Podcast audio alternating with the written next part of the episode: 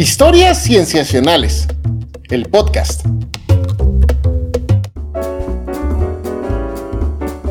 Bienvenidos a Historias Cienciacionales. Una vez más estamos grabando para ustedes para traerles aquello en ciencia que en el año nos parece que es una historia cienciacional. Son cosas que queremos compartir con ustedes para hacer una especie de resumen de lo que ha sido este año 2023 en ciencia. Yo me llamo Víctor Hernández y estoy muy contento de saludar a mis amigos comenzando por Sofía Flores. Hola Sof. Hola Vic, ¿cómo va todo? Bien, bien, gracias. Ya en este espíritu de cierre de año. Hoy sí, somos todos esos memes de conteos y de que en diciembre estamos llegando arrastrándonos, pero aquí seguimos. Aquí seguimos, sí, como también sigue con nosotros nuestro querido Rodrigo Pacheco. Hola, Pach. Hola, ¿qué tal? Estoy contento de llegar a diciembre y para poder platicar en este conteo navideño que ya es eh, tradicional de fin de año, no voy a decir navideño, más bien de fin de año en esto, que es lo más sensacional y lo que más nos atrajo en este, en este gran año para la ciencia. Sí, me late. Quizá algún día amerite que hagamos un especial navideño como tal, seguro que sí podemos sacarle algo de ciencia al tema, pero no será hoy, amigos. En este episodio, como también es nuestra tradición, le damos la bienvenida a un par de invitados que están con nosotros. Ahora los presentaremos, pero antes haremos el agradecimiento que solemos hacer a nuestros Patreons que desde patreon.com diagonal cienciacionales apoyan este proyecto. Les agradecemos enormemente y si tú que estás escuchando este episodio te interesa, tienes la oportunidad tal vez de apoyar de esa otra manera, pues puedes entrar precisamente a patreon.com diagonal cienciacionales para averiguar las diferentes maneras en que puedes hacerlo. De todos modos, saben que el hecho de que nos escuchen es una cosa muy grande para nosotros, el hecho de que tal vez nos recomienden o que nos den alguna estrella, alguna reseña en las aplicaciones de podcast en la que estamos es también una gran cosa y les agradecemos enormemente por eso. Habiendo dicho eso amigos, entonces podemos pasar a la presentación de nuestros invitados que están con nosotros y Patch, a Patch le pediré que dé la primera presentación. Claro, el día de hoy tengo, más bien en el especial de este año, tengo el gusto de que nos acompañe el gusto de presentar a Ana Lagos, que es editora en Wired en español. Y es, ella está especializada en temas de cultura digital, medio ambiente, ciencia y género. Y también ha trabajado y escrito para El País, para Entrepreneur, para El Economista y estudió comunicación y literatura española, tiene un máster en mercadotecnia y publicidad, además de que es entusiasta de la arqueología y el arte. Muchas gracias por acompañarnos, Ana. Qué gusto tenerte por acá. No, muchísimas gracias a ustedes y por cierto, me encanta el nombre de su podcast. Soy muy fan. Muchas gracias. Muchas gracias, Ana. Qué bueno, qué bueno tenerte por acá. Ya estaremos platicando del tema que, que, tú nos traes más adelante, pero antes presentaremos a nuestro segundo invitado. Él es José Ramón Sánchez Castañeda. Él estudió biología, es divulgador y periodista de ciencia, es parte de la Red Mexicana de Periodistas de Ciencia, ha participado en múltiples proyectos de divulgación, se interesa por temas relacionados con el cuidado del medio ambiente, y además de que le gusta el teatro, los cómics, el cine, el radio y los deportes. Y su cita favorita con la que decide presentarse en esta ocasión es que, se abren comillas, odio escribir, me encanta haber escrito. Se cierran comillas, que es algo que podemos compartir seguramente, amigo. Y también podemos decir que es amigo del podcast, que ha estado en varios episodios en distintas etapas a lo largo de este proyecto. Ramón Siux, querido Ramón Siux, ¿cómo estás? Bien, bien, muchas gracias por la invitación. Estoy muy contento de estar aquí después de un largo rato, pero qué padre que hicieron el honor de invitarme a este programa y también saludos a la otra invitada, Ana. Mucho gusto. Sí, muchísimas gracias. Qué emoción. Ey, está padre, está padre. Digamos que nos gusta efectivamente ir contribuyendo a, hacer esa comunidad entre divulgadoras, divulgadores, periodistas y quizá también miembros de la comunidad científica, amigos. Con ello podemos entonces pasar a nuestra primera sección.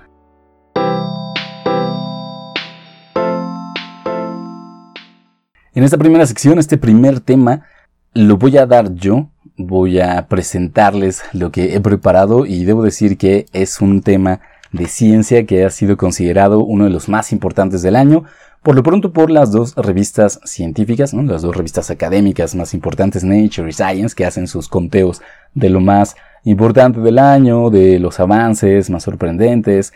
Está este tema precisamente entre ellos. Y es particularmente un fármaco, o quizá podemos decir una familia de fármacos que en este año se ha popularizado su uso para perder peso. Estamos hablando de el fármaco llamado semaglutida, que originalmente se había propuesto como un fármaco para tratar diabetes, diabetes tipo 2, que se había observado que lo que ayudaba era a promover la liberación de insulina y tenía un efecto secundario que era beneficioso para las personas con diabetes, que es el de pérdida de peso, que en general esa, digamos, esa combinación de rasgos, de, tener diabetes tipo 2 y sobrepeso u obesidad, pues aumentaba los riesgos de las consecuencias negativas de esa, de esa condición. Entonces, primero se empezó a usar para este, para un tratamiento contra diabetes tipo 2 y se vio que tenía ese efecto que, pues digamos, no era en principio tan esperado, pero como se, eso llamó la atención se empezaron a hacer pruebas y para 2021 em, se hizo el primer estudio en el que se mostró que este fármaco también ayuda a la reducción de peso independientemente de la presencia de diabetes tipo 2. Y es así que este año se ha empezado a comercializar y a popularizar este fármaco, la semaglutida, con nombres comerciales como el eh, como Ozempic, que quizá pueda ser el más famoso, ¿no? Que eh, un vistazo a las redes sociales en este año, digamos, nos mostrará que está muy presente, ¿no? Que se está hablando mucho de él y que efectivamente está siendo considerado una especie de revolución, pues, ¿no? O sea, como uno de esos fármacos que pueden, em, digamos, simbrar un poco la, tecnología médica y, pues bueno, no solo eso, sino también el tratamiento de esta condición, que puede ser la obesidad, el sobrepeso y la obesidad. Rápidamente les platico qué es lo que hace. Lo que ocurre normalmente cuando nosotros comemos, cuando ingerimos algún alimento, es que nuestro cuerpo comienza a liberar una serie de hormonas muy variadas que van afectando nuestros distintos órganos, nuestros distintos sistemas. Algunas de esas hormonas producen la señal de saciedad, entre otras cosas, ¿no? El hecho de sentirnos llenos de ya no querer comer, Em, algunas de las hormonas también están relacionadas precisamente con que se libere insulina, que recordemos que la insulina es esta especie de, de llave que permite que la glucosa entre a las células. Entonces es gracias a la insulina que podemos aprovechar ese carbohidrato. Cuando estas hormonas señalizadoras eh, llegan a distintas partes del cuerpo, uno de los efectos es precisamente la liberación de insulina, la saciedad, Em, que bueno, bajan los niveles de glucosa porque es procesada. Y lo que, digamos, hicieron quienes diseñaron este fármaco, que los primeros reportes fueron en 2012, es que em, se concentraron particularmente en una de esas moléculas señalizadoras que es la llamada GLP2, que son las siglas en inglés de Glucagon-like Protein 1, o, por decirlo en español, una proteína tipo glucagón, que el, glucagón es precisamente una molécula también involucrada en esa señalización de el procesamiento de la glucosa. Entonces, lo que ocurre es que esa molécula, el, la GLP1, eh, digamos, la produce nuestro cuerpo y su efecto es que nos da saciedad, promueve liberación de insulina y, em, y baja los niveles de glucosa, no nos deja de dar hambre. Lo que ocurre normalmente con esta, con esta molécula, como con muchas otras señalizadoras, es que se descompone muy rápidamente dentro del cuerpo. Hay otras moléculas encargadas de cortarlas y pues reaprovechar esos componentes básicos. Entonces no está muy presente, no, no se mantiene, no se preserva durante mucho tiempo en el cuerpo. Entonces la señal pues eh, ocurre y luego se apaga. El diseño de este fármaco, la semaglutida, lo que hace es imitar la estructura de la GLP1. Eh, es decir, se, llama que, em, bueno, el nombre técnico sería que es una agonista de los receptores de GLP1. Es lo que esto significa es que es una molécula tan parecida a la original, a la señalizadora original, la GLP1, que se, las células la reconocen como si fuera esa hormona. Eh, por eso se dice que los receptores la saben reconocer, lo cual significa que cuando entra a nuestro cuerpo la semaglutida, eh, causa los efectos que normalmente causaría esa hormona de la saciedad. Eh, solamente que como no es descompuesta por los otros sistemas del cuerpo, pues se puede mantener durante más tiempo presente y estar haciendo su efecto a, pues a un plazo mucho más largo. Las primeras, digamos, em, las primeras inyecciones comerciales que ya se aprobaron para tratar el peso, la obesidad, con este fármaco se tiene que inyectar solamente una vez a la semana, ¿no? Una vez a la semana te das tu inyección y eh, pues empiezas a ver los efectos, ¿no? Y efectivamente en, en, los primeros estudios que se veía, particularmente este que les contaba de 2021, lo que se vio es que permite una reducción de 15% del peso eh, cuando se hace, digamos, una comparación con un placebo, ¿no? Con cualquier otra molécula. Ahora, lo importante, y que con esto voy cerrando este caso, sí es un fármaco que se ha, eh, digamos, eh, reconocido como algo que puede cambiar las reglas del juego, pero no deja de reconocerse que se tiene que acompañar con una dieta y con ejercicio, ¿no? Que estos efectos que se vieron en los estudios científicos arbitrados eran efectos del fármaco con ejercicio y con dieta. Entonces, em, es por eso que no estamos, estamos resistiéndonos un poco a llamarle un fármaco milagroso para perder peso. Pero efectivamente, muchos especialistas en muchos medios están diciendo que es una revolución, por lo menos en cuanto a tratamiento del peso. Está muy cañón, Vic, porque hemos crecido escuchando por todos lados que si es un efecto milagro, algo está mal. Y justo lo acabas de decir, ¿no? Que estamos lejos de llamarlo así, pero pues como bien lo indicas, muchos medios de comunicación incluso lo dicen como que es el hito del año en la ciencia. Entonces, ¿tú por qué crees que sea el hito? O sea, no sé, creo que los temas que traemos todos son bien merecedores de ese tema y no sé por qué lo consideran de esa manera. Sí, yo creo que, bueno, me llama la atención precisamente porque, pues, no se inventó este año, ¿no? Em, ni tampoco se supieron sus efectos en este año, desde 2020, 2021. Se empezó a recetar para la diabetes desde el 17, ¿no? Entonces, quizá es por el hecho de que se haya popularizado tanto en este año. También se le están encontrando algunos otros beneficios en cuanto a disminución de riesgos cardiovasculares, pero yo creo que también tiene que ver con el marco social en el que ocurre, que es que tanto en Estados Unidos como en muchos otros países del mundo, incluyendo México, pues los niveles de obesidad, de sobrepeso y obesidad son muy altos.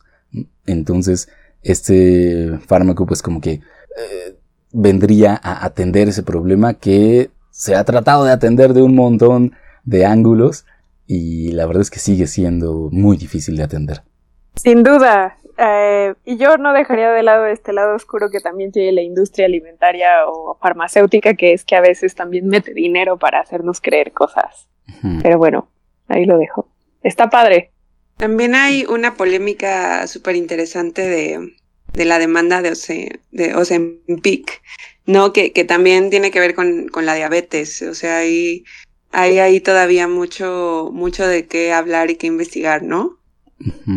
Sí, exacto, exacto, porque una cosa que también llama mucho la atención es que sus efectos se, se, pueden, digamos, tenemos evidencia de que tiene efectos, pero no se sabe también por qué los hace ni cómo los hace. Entonces hay un montón que investigar precisamente.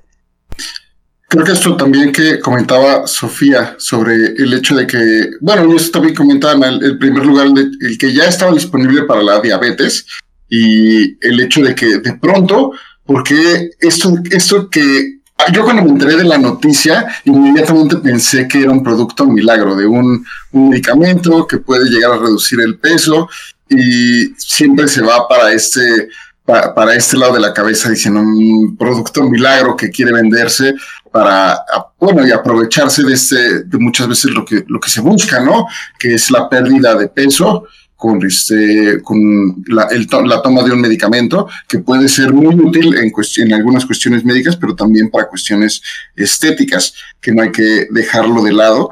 Eh, y también me da mucho la atención que me enteré de lleno este año sobre este medicamento y hay desabasto de este medicamento eh, y siendo importante esto que comenta Ana, que bueno, es, un medicamento para personas con diabetes y el hecho de que se esté tomando y se haya popularizado de una forma tan grande eh, es de llamar la atención. Pocas veces yo había visto algo así con este medicamento, con un medicamento así.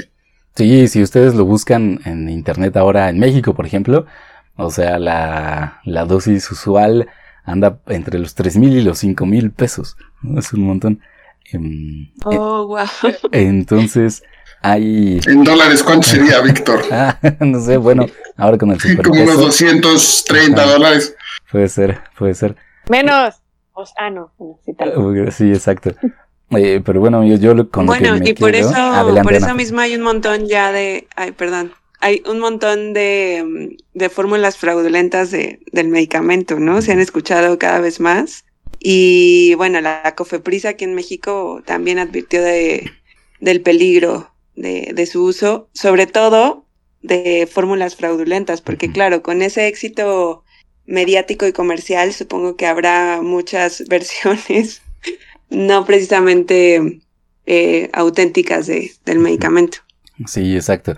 Sí, como se populariza tanto, pues se presta a esas cosas. Entonces, pero bueno, podemos cerrar este tema, amigos. Eh, a mí me gustaría enfatizar que no es un producto milagro porque sus efectos de pérdida de peso tienen que acompañarse de ejercicio y de dieta. Entonces, de eso no nos escapamos. De, bueno, de una buena alimentación, ¿no? No necesariamente de dieta. Muy bien, pues muchas gracias por sus comentarios. Pasemos a nuestro segundo tema.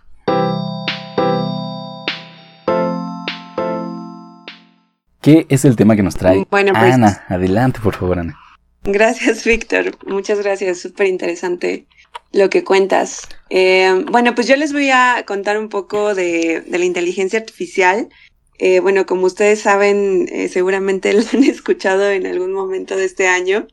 Ha generado pues enorme preocupación por las implicaciones éticas, pues la invasión a, a, la privacidad y el futuro del trabajo, definitivamente, pero, pero bueno, estos algoritmos que son capaces de predecir, modelar y analizar grandes conjuntos de datos. Eh, además pueden gestionar nuestros recursos naturales y optimizar la producción y distribución de energía, eh, monitorear especies en peligros o en peligro de extinción, por ejemplo, o ser utilizada en la agricultura para maximizar rendimientos, gestionar residuos y desarrollar problemas de alerta temprana para desastres naturales como el huracán que acaba de azotar eh, Acapulco, bueno, y en general Guerrero. Entonces, eh, bueno, algunos creen que eh, la, tecnología nos metió en, este, en esta crisis climática, pero pues definitivamente podría, podría sacarnos de aquí. Eh, de hecho, hay un, hay un nombre para, para esto que se llama tecnooptimismo, que es una perspectiva que confía como en el potencial de transformador de la tecnología para resolver este tipo de problemas. Y me gustaría contarles algunos de los eh, avances tecnológicos al respecto de cómo la tecnología, eh, en particular la inteligencia artificial, está ayudando para, para resolver esta crisis climática y la verdad es que hay algunos ejemplos ya muy interesantes y de hecho algunos de ellos ya están eh, siendo una realidad en México y en América Latina. Entonces, uno de ellos que les quería contar se llama GraphCast, que es, em, em, es, una, es una herramienta eh, que desarrolló Google DeepMind y ha sido entrenado, es, una, es, un, es un algoritmo que ha sido entrenado con casi 40 años de datos históricos del clima para mejorar su, eh, su precisión. De hecho, este mes eh, publicaron en Science un artículo hablando sobre, sobre GraphCast y les, les cuento que este modelo puede predecir el clima con hasta 10 días de anticipación y en menos de un, minuto utilizando una sola computadora eh, de escritorio. Como ustedes saben, los, los sistemas actuales de, de, predicción del clima tardan horas en, en, tener estos mismos datos y además lo hacen en enormes computadoras. Eh, los científicos de Google DeepMind eh, explican en, en, este artículo que les cuento de, de la revista Science que esta, esta IA es mejor para pronosticar eventos climáticos severos, incluyendo temperaturas extremas y el seguimiento de ciclones tropicales. Em, además, eh, GraphCast es aproximadamente mil veces más económicos en términos de eficiencia energética eh, respecto a, nuestros actuales eh, pues herramientas para pronosticar el, tiempo. Entonces, eh, seguramente lo que pasó con, con Otis en Acapulco puede en el futuro ser pronosticado mejor y no tener como todos estos daños materiales que, que, tanto, que tanto cuestan en vidas y en temas económicos. Entonces, em, otra, otra cosa que, que, les quería contar un poco más local es que eh, eh, Google.org eh, junto con la WWF acaban de lanzar una, una iniciativa que se llama Manglar IA o Manglaria, que es un, pues es un, es una herramienta de, de eh, bueno, es un, es un, usa inteligencia artificial, es una herramienta con inteligencia artificial que se dedica a, la recolección, el análisis y sistematización de datos a gran escala para lograr un entendimiento más profundo sobre la conservación, gestión y restauración de, los manglares. Este proyecto usa herramientas de vanguardia como imágenes satelitales de alta resolución, vuelos de drones y estaciones meteorológicas respaldadas por, por la IA. Em, este, este, esta herramienta, Manglaria, está ahora, eh, bueno, se va a implementar en los próximos eh, tres años en, en, tres, en tres lugares. En la Reserva de la Biosfera eh, Marismas Nacionales en Nayarit, en la Reserva de la Biosfera de Río Lagartos en Yucatán y en otro que no me acuerdo, pero ahorita les cuento, eh, y bueno, ahí, ahí van a establecer análisis para mejorar el, el eh, pues estos ecosistemas. Que bueno, les recuerdo que en, México los manglares están presentes en 17 estados de la República que tienen litoral y somos de hecho el, cuarto país con mayor cantidad de manglares del mundo. Entonces, pues es otro de los, de los proyectos que están usando inteligencia artificial para mejorar el medio ambiente y mm, les tengo otro por aquí que también es, es, un, es un proyecto que se llama Mineral, em, que es una, es un proyecto que nació en Colombia, que lo que hace es em, establecer, bueno, están, están, em, están haciendo aportes decisivos en el, en el conocimiento y conservación de la biodiversidad de 36 mil variedades distintas de frijoles. Y estas, gracias a este proyecto que se llama Mineral, eh, buscan identificar y analizar los rasgos de, de esas eh, 36 mil semillas con la esperanza de acelerar el crecimiento de los frijoles para generar más alimento de mejor calidad y más rápido para, para la región eh, en América Latina y ¿Por qué los frijoles? Pues porque son altamente nutritivos y llenos de, casi tanta proteína como la carne de res y algunas variedades. Em, y, además son fijadores naturales de nitrógeno, lo que mejora la salud del suelo y reduce la necesidad de fertilizantes artificiales, por ejemplo. Em, bueno, además hay que decir que, según, según la FAO, em, el 95% de, de los alimentos se cultivan en tierra, pero ya no hay suficiente espacio para expandirnos en, en esta superficie, ¿no? Entonces, eh, cada vez se van a necesitar más, más tierra, pero ya no tenemos. Entonces va a ser muy importante eh, la tecnología para, para lograr eh, ocupar el espacio que tenemos disponible más eficientemente.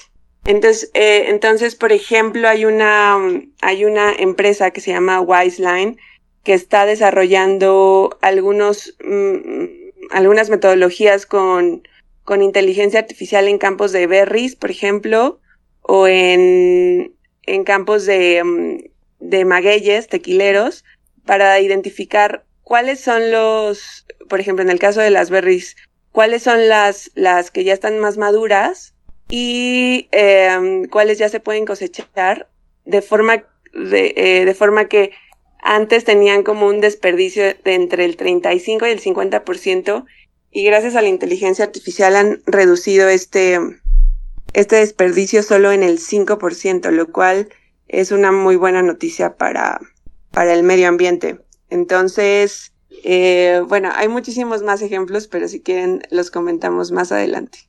Muchas gracias por esta recapitulación de estas eh, propuestas que se hacen de distintas empresas para hacer mucho más eficientes ciertos procesos y esto que comenta sobre el tecno-optimismo. Yo creo que aquí en Historias Sensacionales hemos sido, eh, o al menos intentamos ser críticos ante nuestra perspectiva de las inteligencias artificiales y compartimos que hay tanto muy buenos beneficios como también grandes riesgos como cualquier otro avance tecnológico que más bien a mí me gusta verlo como es, como es una herramienta la cual puede ser usada de distintas formas, así como lo, lo puede hacer un martillo, como puedes utilizarlo como un arma, puedes también construir muchas cosas grandiosas para muchas personas.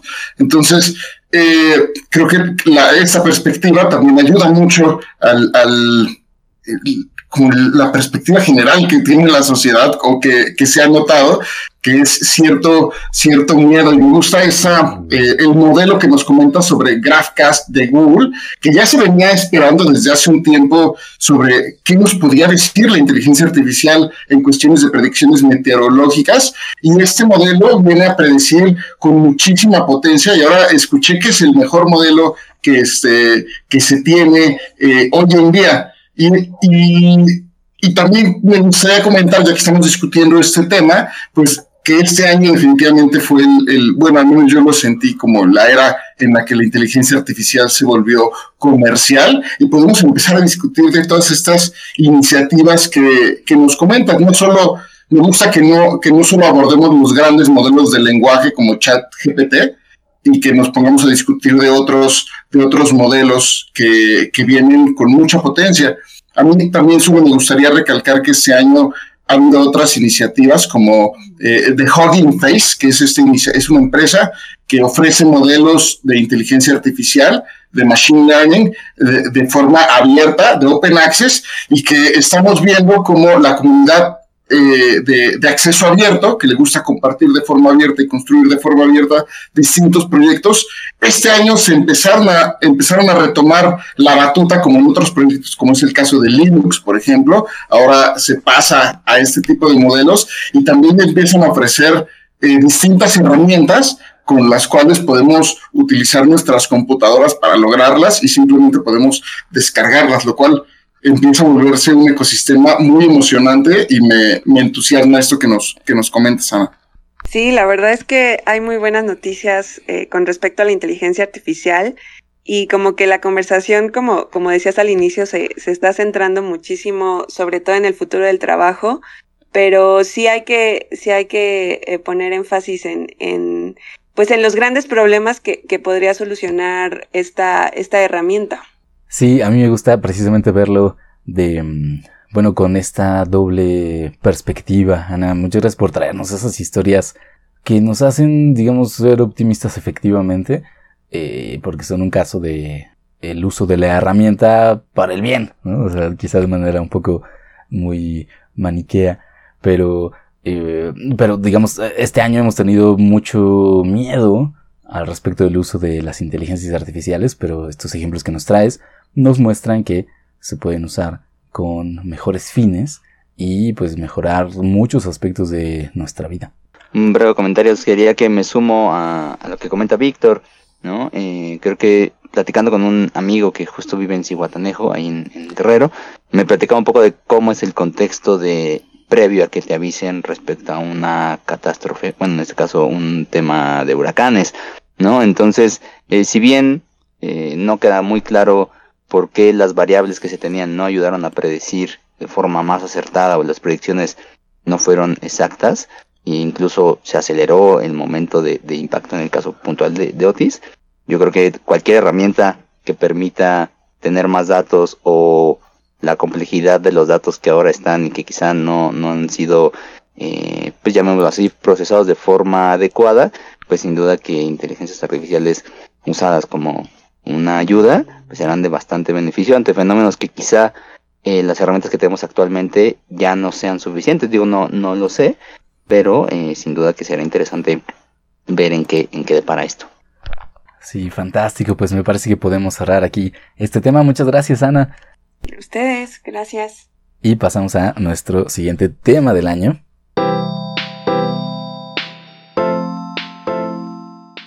De la mano de Sof. Sof, que nos vas a platicar también. Uy, yo siento que ya van varios fines de año que no es. no, no es fin de año si no tenemos a Crispe en el episodio. Este, desde hace un montón de tiempo, creo que desde que le dieron el Nobel, pero la verdad es que ya perdí la cuenta. Pero bueno, CRISPR es de nuevo el tema que elijo para hablar de lo mejor de fin de año, porque recientemente en tres países, o bueno, en tres eh, zonas geográficas del planeta diferentes, se aprobó el primer medicamento disponible al público que utiliza la tecnología de CRISPR y que se llama Casgevy. Eh, creo que sí lo dije bien. en español pensaría que se, se dice pero creo que en inglés se menciona Casgevy. El 16 de noviembre fue aprobado en Reino Unido, el 8 de diciembre en Estados Unidos y el 15 de diciembre en la Unión Europea para la venta al público. Eh, esto llega muy rápido porque el premio Nobel se les dio, premio Nobel de Química se les dio a Jennifer Doudna y a Emmanuel Charpentier en 2020, mientras que eh, dos años antes, en 2018, se estaba haciendo el primer análisis clínico o el primer, eh, pues sí, examen clínico de este medicamento que es desarrollado en conjunto por CRISPR Therapeutics y Vertex Pharmaceuticals. Y que bueno, como les digo, ya se puso a, la disposición del público. Eh, justamente eh, está probado para dos enfermedades en específico. Uno es para la anemia de células falciformes y la otra es para la beta talasemia. Ambas enfermedades son de origen genético, eh, de corte recesivo. Cuando los dos padres son portadores, pues la probabilidad de que alguno de sus hijos tenga esta enfermedad, pues es de un cuarto.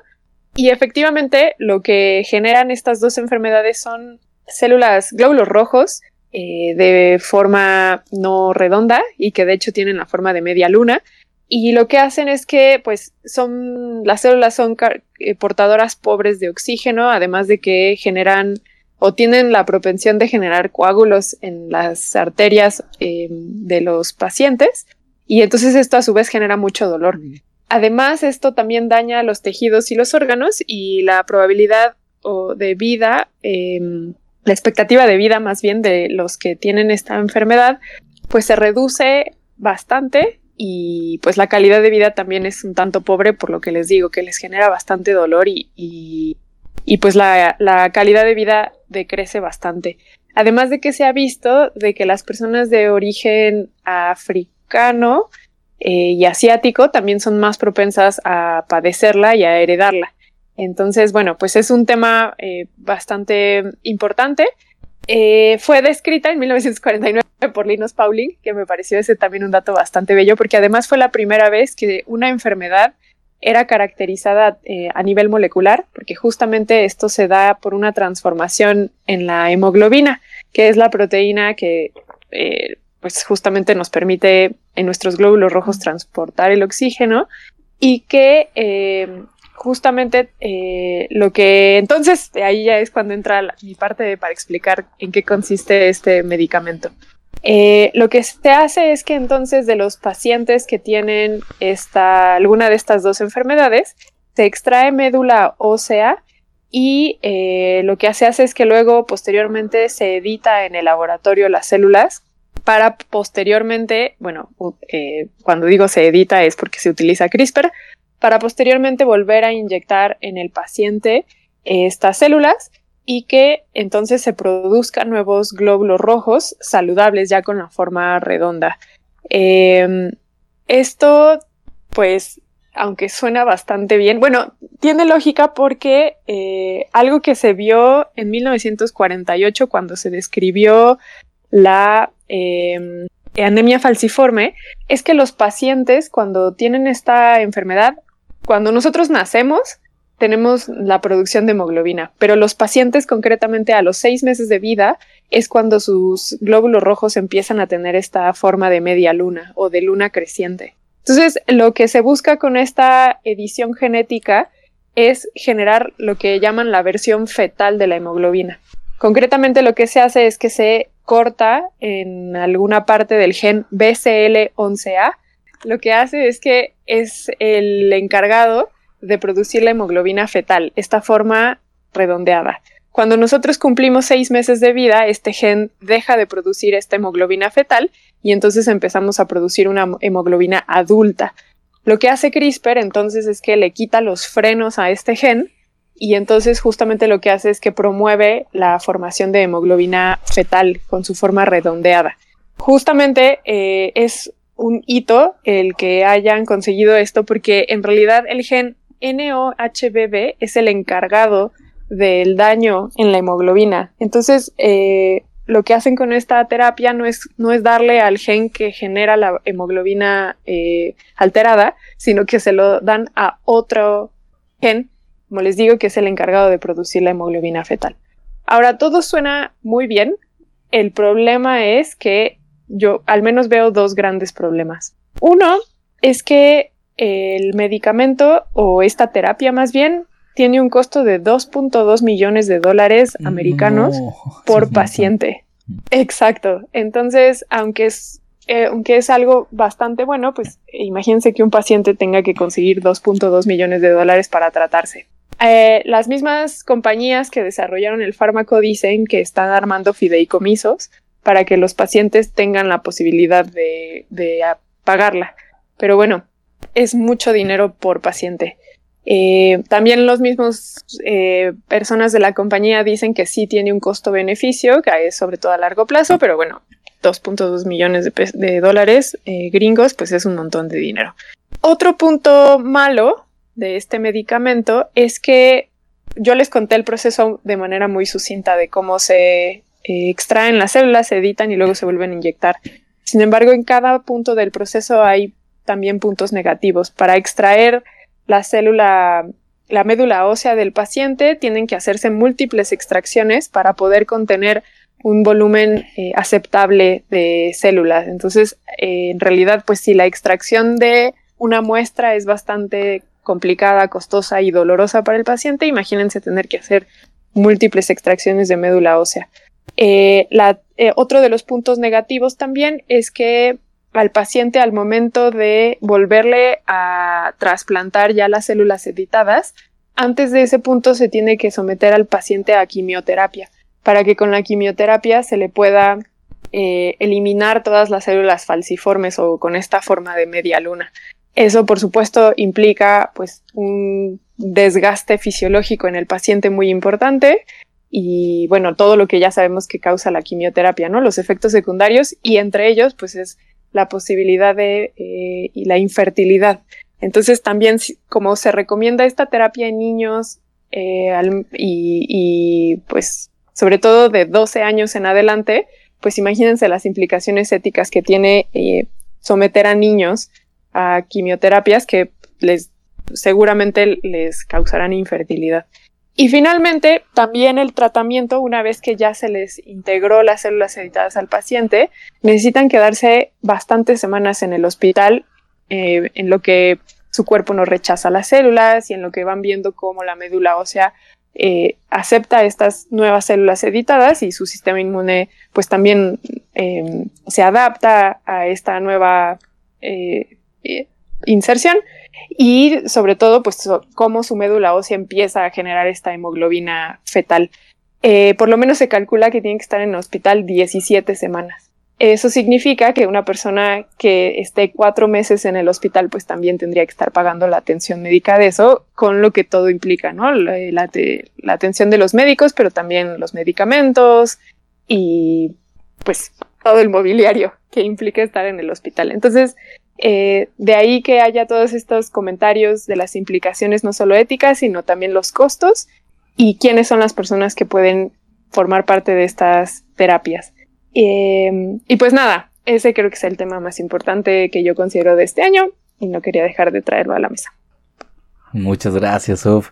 efectivamente, con, inclusive con todos estos potenciales problemas que mencionas, no deja de ser sorprendente una terapia como estas, porque entiendo que basta una vez el tratamiento y ya uno deja de tener esa condición, ¿no? Así es, sí. Eh, también se probó en un buen número de pacientes cuando se hizo en 2018 el, el examen clínico. Eh, ahora no tengo la cifra de en cuántos, pero el nivel de éxito fue altísimo. Entonces también es muy prometedora la terapia por más riesgos y costos que tenga. Oye, a mí se me hace también una cosa impresionante de lo que hablas. Además de que todas las industrias están invirtiendo unas grandes cantidades de, dinero. O sea, creo que casi ninguna se salva. La farmacéutica, la agricultura, la energía, los materiales, o sea, los, las empresas que se dedican a hacer materiales. Pero lo que, lo que me llama mucho la atención que, que lo mencionaste eh, en todo tu discurso es el tema ético, ¿no? Cómo está metido siempre, hasta dónde nos podemos meter, eh, um, cuántas violaciones éticas se tienen que hacer para, para desarrollar esta tecnología hasta sus últimas consecuencias, me, me parece muy, muy interesante. Mm. Sí, y, y, que además es uno de sus ejemplos, ya para cerrar este tema, en el que, pues, o sea, se, se, desde que existía la promesa de edición genética, ha habido discusiones al respecto de la bioética, ¿no? De si es ético hacerlo o no, alterar la identidad genética de los individuos, etc. Y de pronto resulta que ya hay terapias, ¿no? Entonces, em, pues como que esas mm. discusiones están rebasadas. Pero lo cierto es que es una muestra de uno de los argumentos que se suele dar, ¿no? Que puede que la tecnología sí altere y tenga consecuencias, pero si tú puedes usarla para darle beneficios a las personas, incluso puede ser no ético reservártela. Claro, sí, sí, ya nada más como último comentario y me gustó mucho lo que dijo Patch con la nota que trajo Ana. Eh, no sé, pienso yo, por ejemplo, en un cuchillo, te ayuda a cortar alimento y a que digieras mejor la comida o también a matar a las personas, depende cómo lo uses. Y estoy de acuerdo contigo, Vic, que si lo tienes disponible, ¿por qué no usarlo? Y ya nada más para cerrar, el paper donde Doudna y Charpentier describen CRISPR se publicó en 2012, se han pasado 13 años mm, y ya es una terapia, entonces eso también está eh, padrísimo. Sí, sí, qué tiempos estamos viendo, amigos. Bueno, vayamos a nuestro... Sí nuestro siguiente tema que voy a marcar aquí.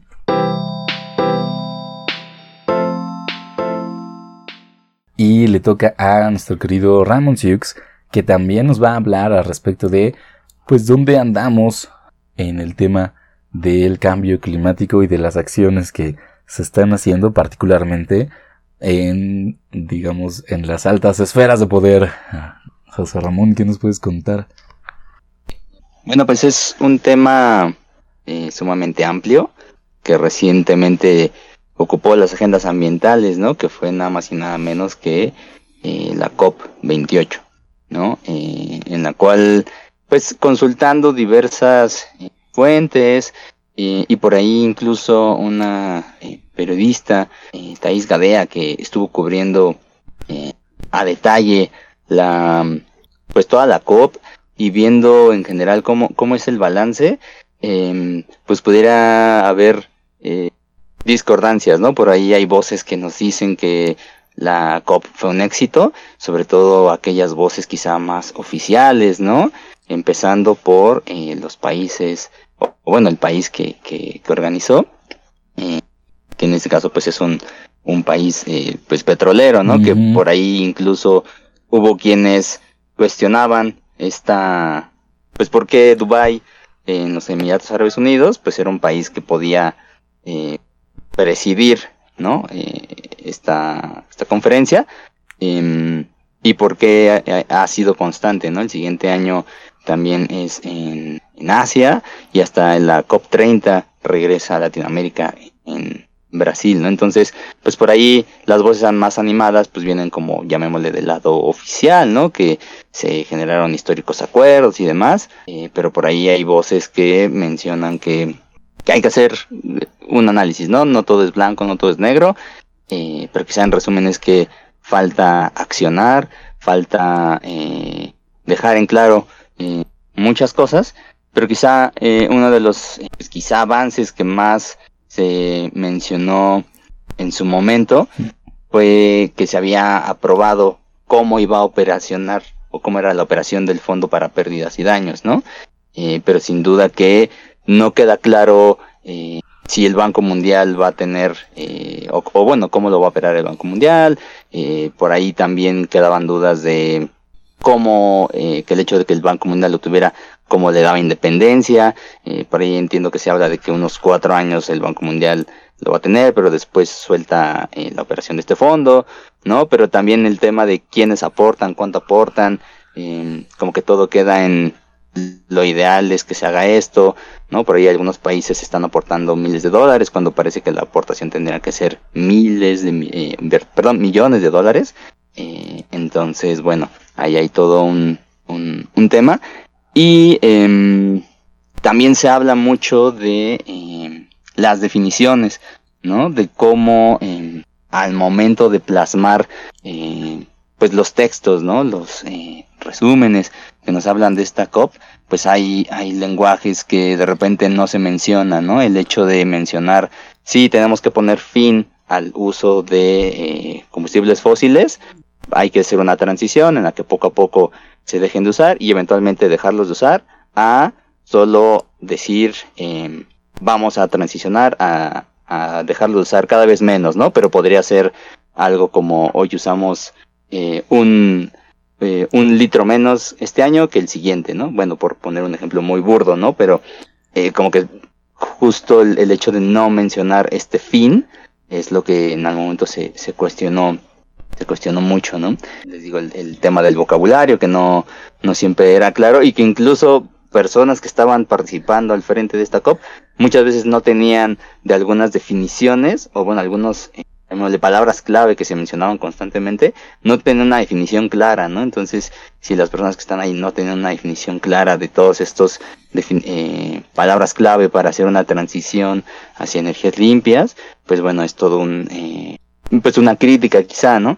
También eh, en el tema de cómo los países que tengan eh, en este momento una dependencia mayor a combustibles fósiles, cómo la van a hacer, ¿no? Eh, es lo que no siempre queda claro, porque hay países que quizá tengan una infraestructura y economía que les permita hacerla sin tanto problema, pero hay otros que si en estos momentos dejan, de hoy para mañana dejan de usar combustibles fósiles, pues seguramente habrá eh, pérdidas, ¿no? Quizá muchos programas sociales dejen de funcionar, entonces, pues son algunos de los temas que la verdad es que es un tema bien amplio, eh, es un tema que, que ahorita que pues consultaba como más, más fuentes, eh, es, es amplio, genera como muchas emociones por ahí de todo está perdido, hay, hay otras emociones de no, bueno, el punto es accionar, eh, quizá empezaría a cerrar con eh, que quizá pequeñas acciones pueden funcionar bastante, pero sin duda se necesitan de todos los actores posibles, eh, si bien cualquier acción es, eh, es buena, eh, quizás se necesita la conjunción de sector privado, gobierno, ¿no? Y desde luego ciudadanía, que el tema del el accionar y el cambiar hábitos muchas veces, eh, pues muchas veces se complica porque pues hay personas que quizá podría decir un ejemplo burdo, ¿no? Pero en el tema de generación de, de emisiones, podría yo decir que quizá el usar residuos de un solo uso eh, genera emisiones, ¿no? Por todo lo que está detrás, pero a lo mejor si yo eh, viajo en avión, pues también tiene un impacto mucho mayor, ¿no? Entonces, sin duda que es un tema que no sé si te pueda dar algún documento, Vic, en el que ponga alguna de las fuentes que consulté para que a lo mejor se pongan en la descripción del capítulo y puedan ya con, con toda eh, calma quizá escuchar eh, o leer eh, ya sea algún podcast o alguna de las fuentes que, que estuve consultando para que lo puedan como ver más a detalle todo, todo este tema que es interesante pero bastante enredoso, ¿no? Al mismo tiempo. Sí, muchas gracias. Seguro, amigo, seguro que sí podemos incluir alguna fuente que tú quieras compartirnos. A mí creo que lo de esta COP, lo creo que lo que mencionas que, bueno, eh, siempre con lo de las COPs es difícil estos avances año con año y siempre que se quedan cortos.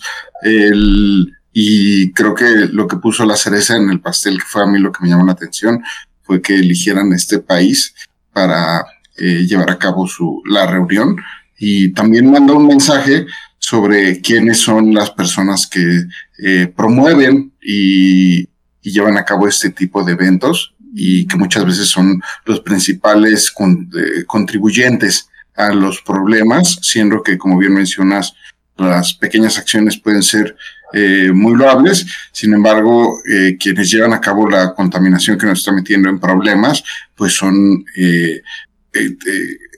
eh, entidades que tienen actividades de muchísima intensidad, como bien mencionas, es donde se tienen que focalizar los esfuerzos. Exacto, yo digo que la sorpresa de esta COP fue el sultán Al-Jaber, ¿no? Este director de la petrolera de Emiratos. Eh, que bueno, eh, obviamente, eh, como dices, Rodrigo, pues tiene totalmente una y un statement muy, muy preocupante, ¿no? pero bueno, y además se tenía como mucha esperanza de esta COP en particular.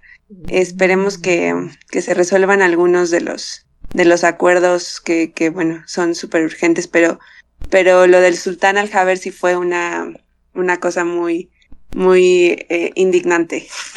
Y que aparte entiendo que horas después del que había concluido la, la COP, estaban avisando de inversiones récord, de producción de petróleo y gas, ¿no? Entonces como que fue un poco, pues sí, ¿no? La, la pinta, el, la, la pose al momento de hablar, la COP, pero después pues se regresó a los negocios, ¿no? Oigan, pero ustedes no percibieron un poco más de optimismo después de esta COP.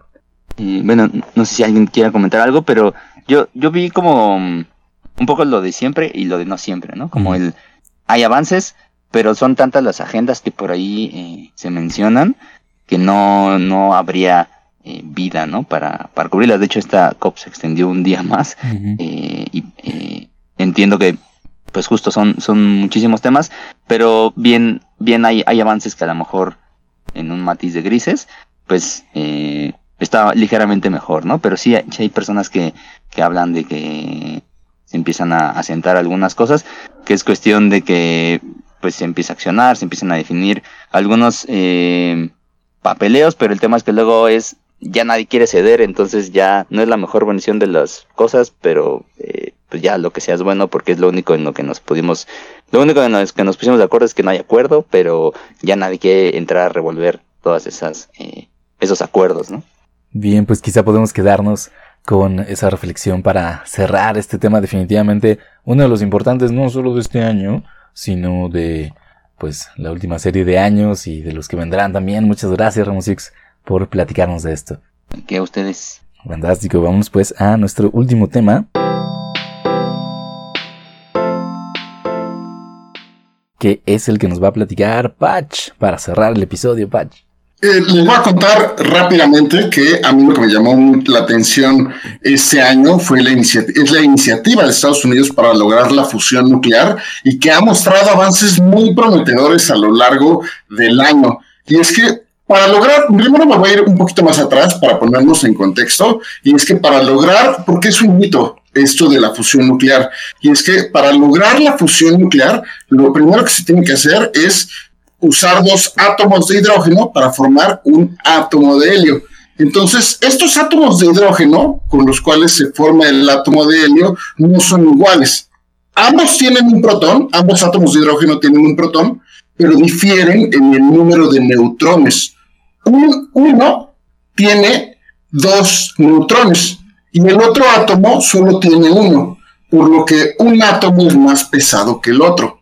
Entonces, al átomo de hidrógeno ligero se le llama deuterio y al átomo eh, de hidrógeno más pesado, que tiene más neutrones, se le llama tritio.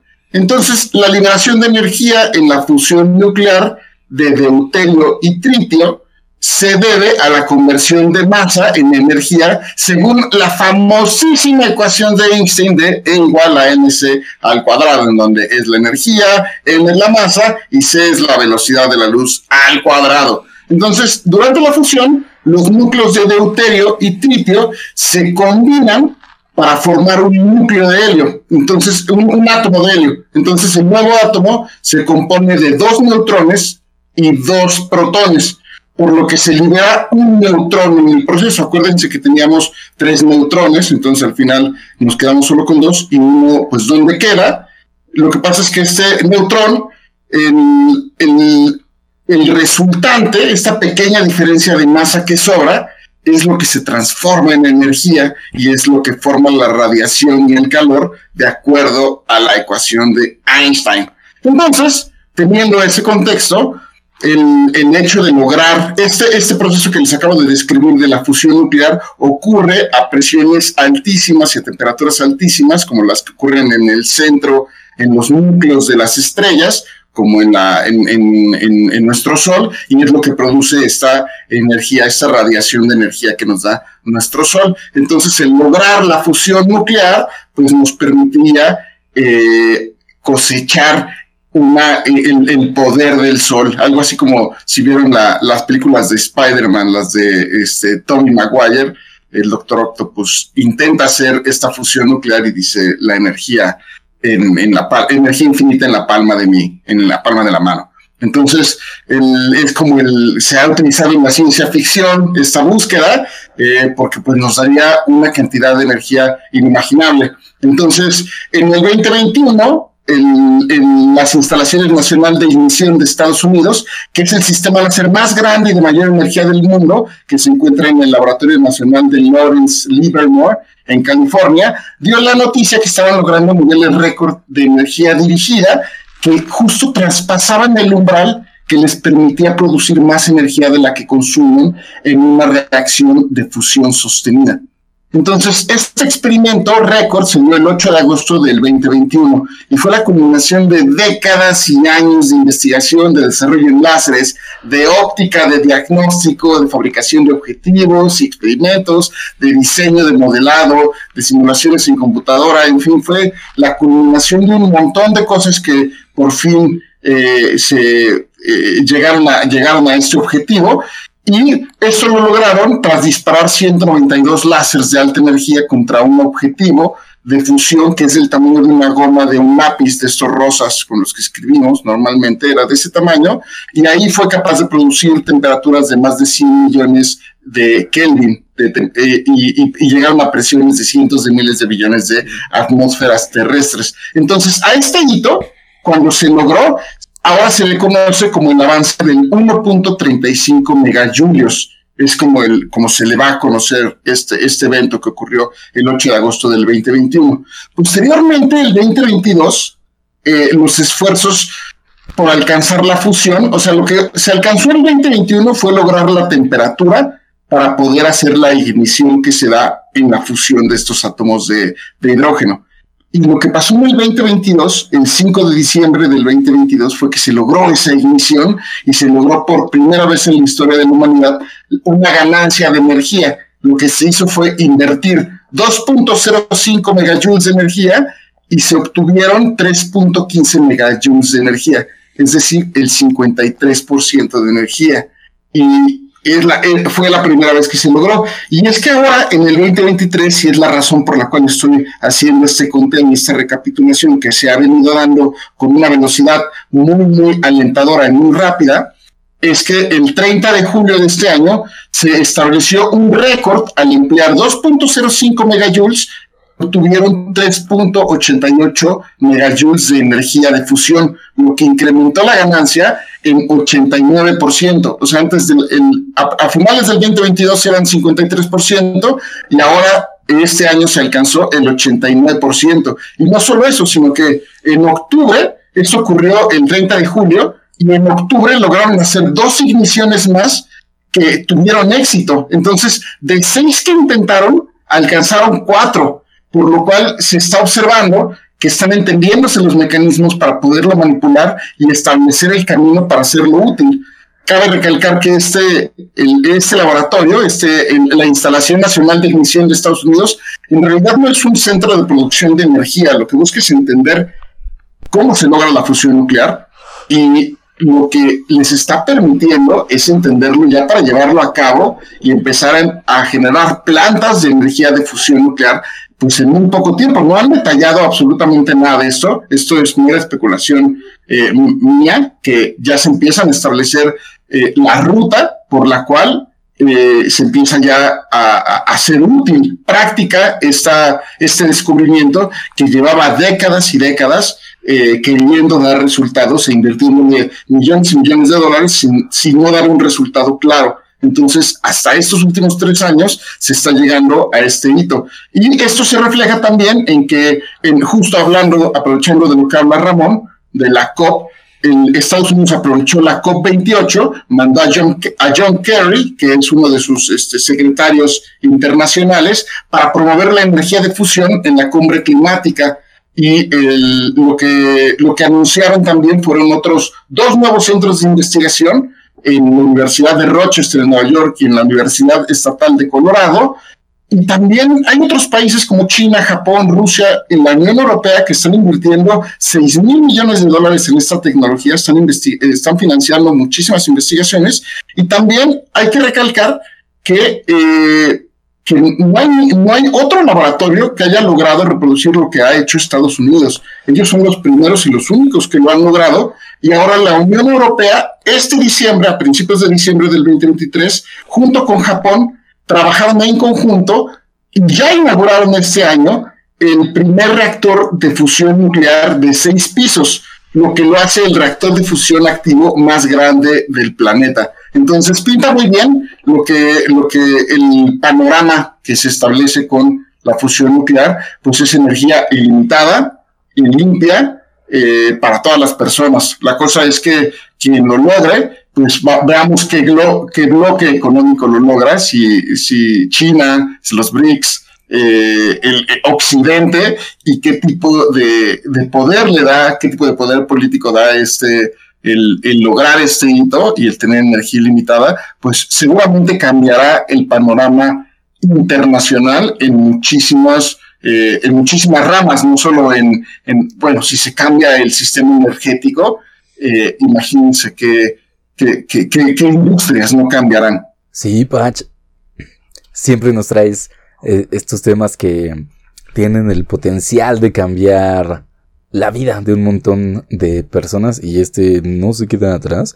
Me gusta también que, digamos, es un tema al que le has estado dando seguimiento a pesar de que, bueno, pues todavía no se establece como tal, ¿no? Un uso comercial o de estados para la tecnología. Después de todo, hemos mencionado aquí otras tecnologías que se llevan 10, 12 años para que lleguen a un cierto pico de uso en la sociedad. Eh, vamos a ver qué tal le va a esta, pero pues ya cuando grabemos el, el final, el episodio final de año de 2035, puede que ya estemos hablando de nuevas centrales de energía con fusión nuclear. Igual y está, eh, lo grabamos con energía de fusión nuclear para Esperemos. está increíble. Aparte, el anuncio de hace un año todavía se siente muy fresco y también se sentía mucho que era como para ganarle el, el, mandado a alguien. O sea, aunque todavía no era como el hito, se sentía que en realidad era para ganarle la carrera. Entonces, sin duda, esto que menciona Pacha al final de que es un tema de entre Estados Unidos, bueno, todos los que mencionaste, Patch, sin duda se siente así, eso, como una carrera. Sí, realmente pues lo es. Al final se están invirtiendo millones y millones de dólares en, este tema y a mí me sorprende, o al menos desde mi perspectiva y desde mi trinchera, a pesar de que me gustan los temas científicos y busco eh, el, una diversidad de, noticias al respecto. He visto que se habla muy poco de estos sitios de fusión nuclear que llevamos como humanidad precisamente invirtiéndole millones y millones de dólares que ahora que está resultando, pues no está, no está llenando los, este, los espacios noticiosos que deberían llenarlos. Es una, es, un, es una vertiente, eh, es una vertiente más que nos puede ayudar a enfrentar el cambio global que estamos viviendo hoy en día. Yo, yo me sumaría a, esto que dice Patch. Y em, justo algo que no mencioné es que también en esta COP, pues fue el primer balance eh, mundial del Acuerdo de París, ¿no? Que habla, pues, cómo se va a implementar justo esta reducción, ¿no? De, las emisiones de gases de efecto invernadero. Y que sin duda, si año con año se van generando nuevos avances en tecnologías que resuelvan el tema de la transición energética como podría ser la, la fusión, eh, pues sin duda que deberían estar ocupando eh, espacios noticiosos, pero eh, no sé, como que de momento me acordé con, con el tema de los superconductores, ¿no? Que de repente como que nos dan em, vistos de ya ahora sí ya viene el bueno, ¿no? Pero resulta que hay justo lo que dice Sofía, ¿no? Que alguien le quiso ganar el mando de alguien y resulta que funciona bajo ciertas condiciones y demás, ¿no? Entonces a lo mejor aquí eh, en cuanto a, lo mejor se dé un, avance aún más significativo, que de por sí ya, ya hay avances, pues a lo mejor será cuando empiece a ocupar eh, espacios noticiosos y ahora sí el, el doctor Octopus nos recuerde que tiene el poder del sol en la palma de su mano, ¿no? Pero bueno, habrá que esperar en, en siguientes años, ¿no? Cómo nos... Eh, cómo nos va con ese tema, pero pues ya los estaremos escuchando para que nos platiquen. Muchas gracias por corregirme la frase del doctor Octopus Ramón. Y sí, en efecto, a ver qué, qué, qué, ocurre en estos años con esta energía. A mí me entusiasma mucho. Ah, no era corrección, solo este. Es, es, a veces pasa, ¿verdad? No, no, no, gracias, no, la, la, aprecio. No por nada en la semblanza está que es amante de los cómics y de las películas. No, oigan, pues con esto me parece que podemos cerrar este episodio antes que otra cosa, agradeciendo enormemente a las personas que estuvieron con nosotros. Ana, Ana Lagos, muchas gracias por habernos acompañado en este episodio de fin de año. No, hombre, muchísimas gracias a ustedes. No, después de escuchar a, a Rodrigo, eh, la inteligencia artificial se queda muy corta con, con, contra lo que podría ser la, la fusión. Entonces, eh, me quedo muy entusiasmada por el futuro, la verdad. Gracias, gracias. Con la combinación de estos dos elementos, lo que nos puede brindar. Porque ahora que me, me, me, aprovecho para comentar que mucho de ese control utiliza imanes y han estado utilizando modelos de inteligencia artificial para controlar el plasma en, en, en, en cámaras de, de, de, fusión. Y es interesante el, el combinar estos dos aspectos, lo que también nos está brindando. Sí, también este Google DeepMind está metidísimo en ese, en ese tema de la, de la fusión, entonces, uy, es, es una maravilla, la verdad. Pues es que imagínense estos temas que hemos platicado, ¿no? Inteligencia artificial, fusión, edición genética. O sea, hace 10 años los veíamos en el futuro, ahora son parte de estos hitos del año y pues se van a poner cada vez más interesantes. También agradecemos enormemente a José Ramón Sánchez, a Ramón Siux, amigo del podcast, por haber estado con nosotros en este episodio de fin de año.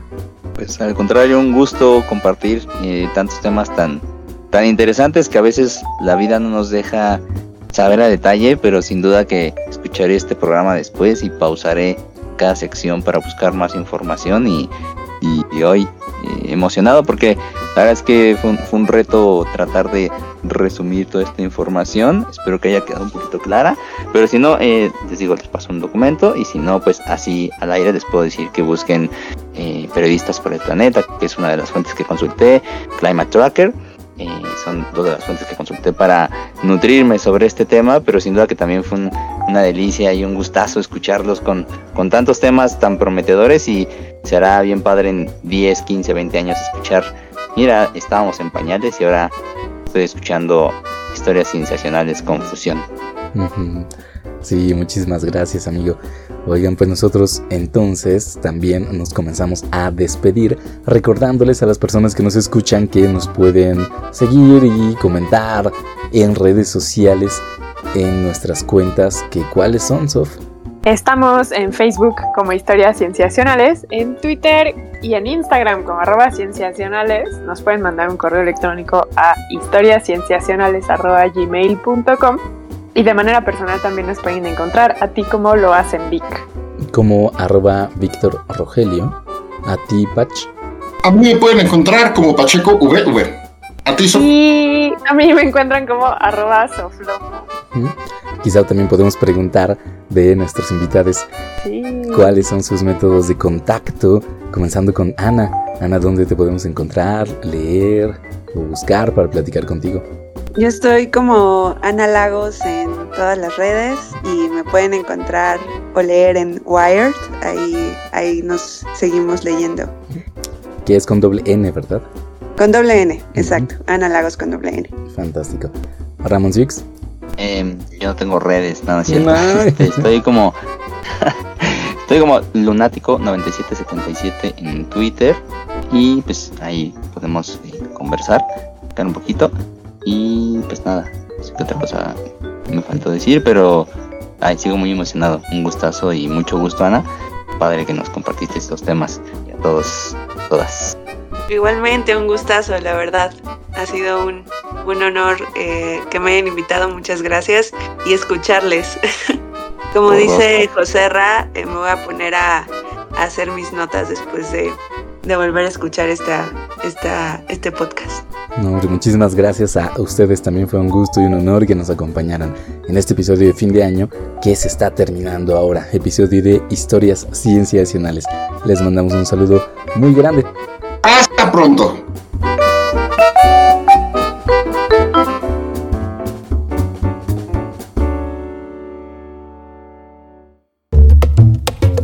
Esto fue Historias Cienciacionales, el podcast.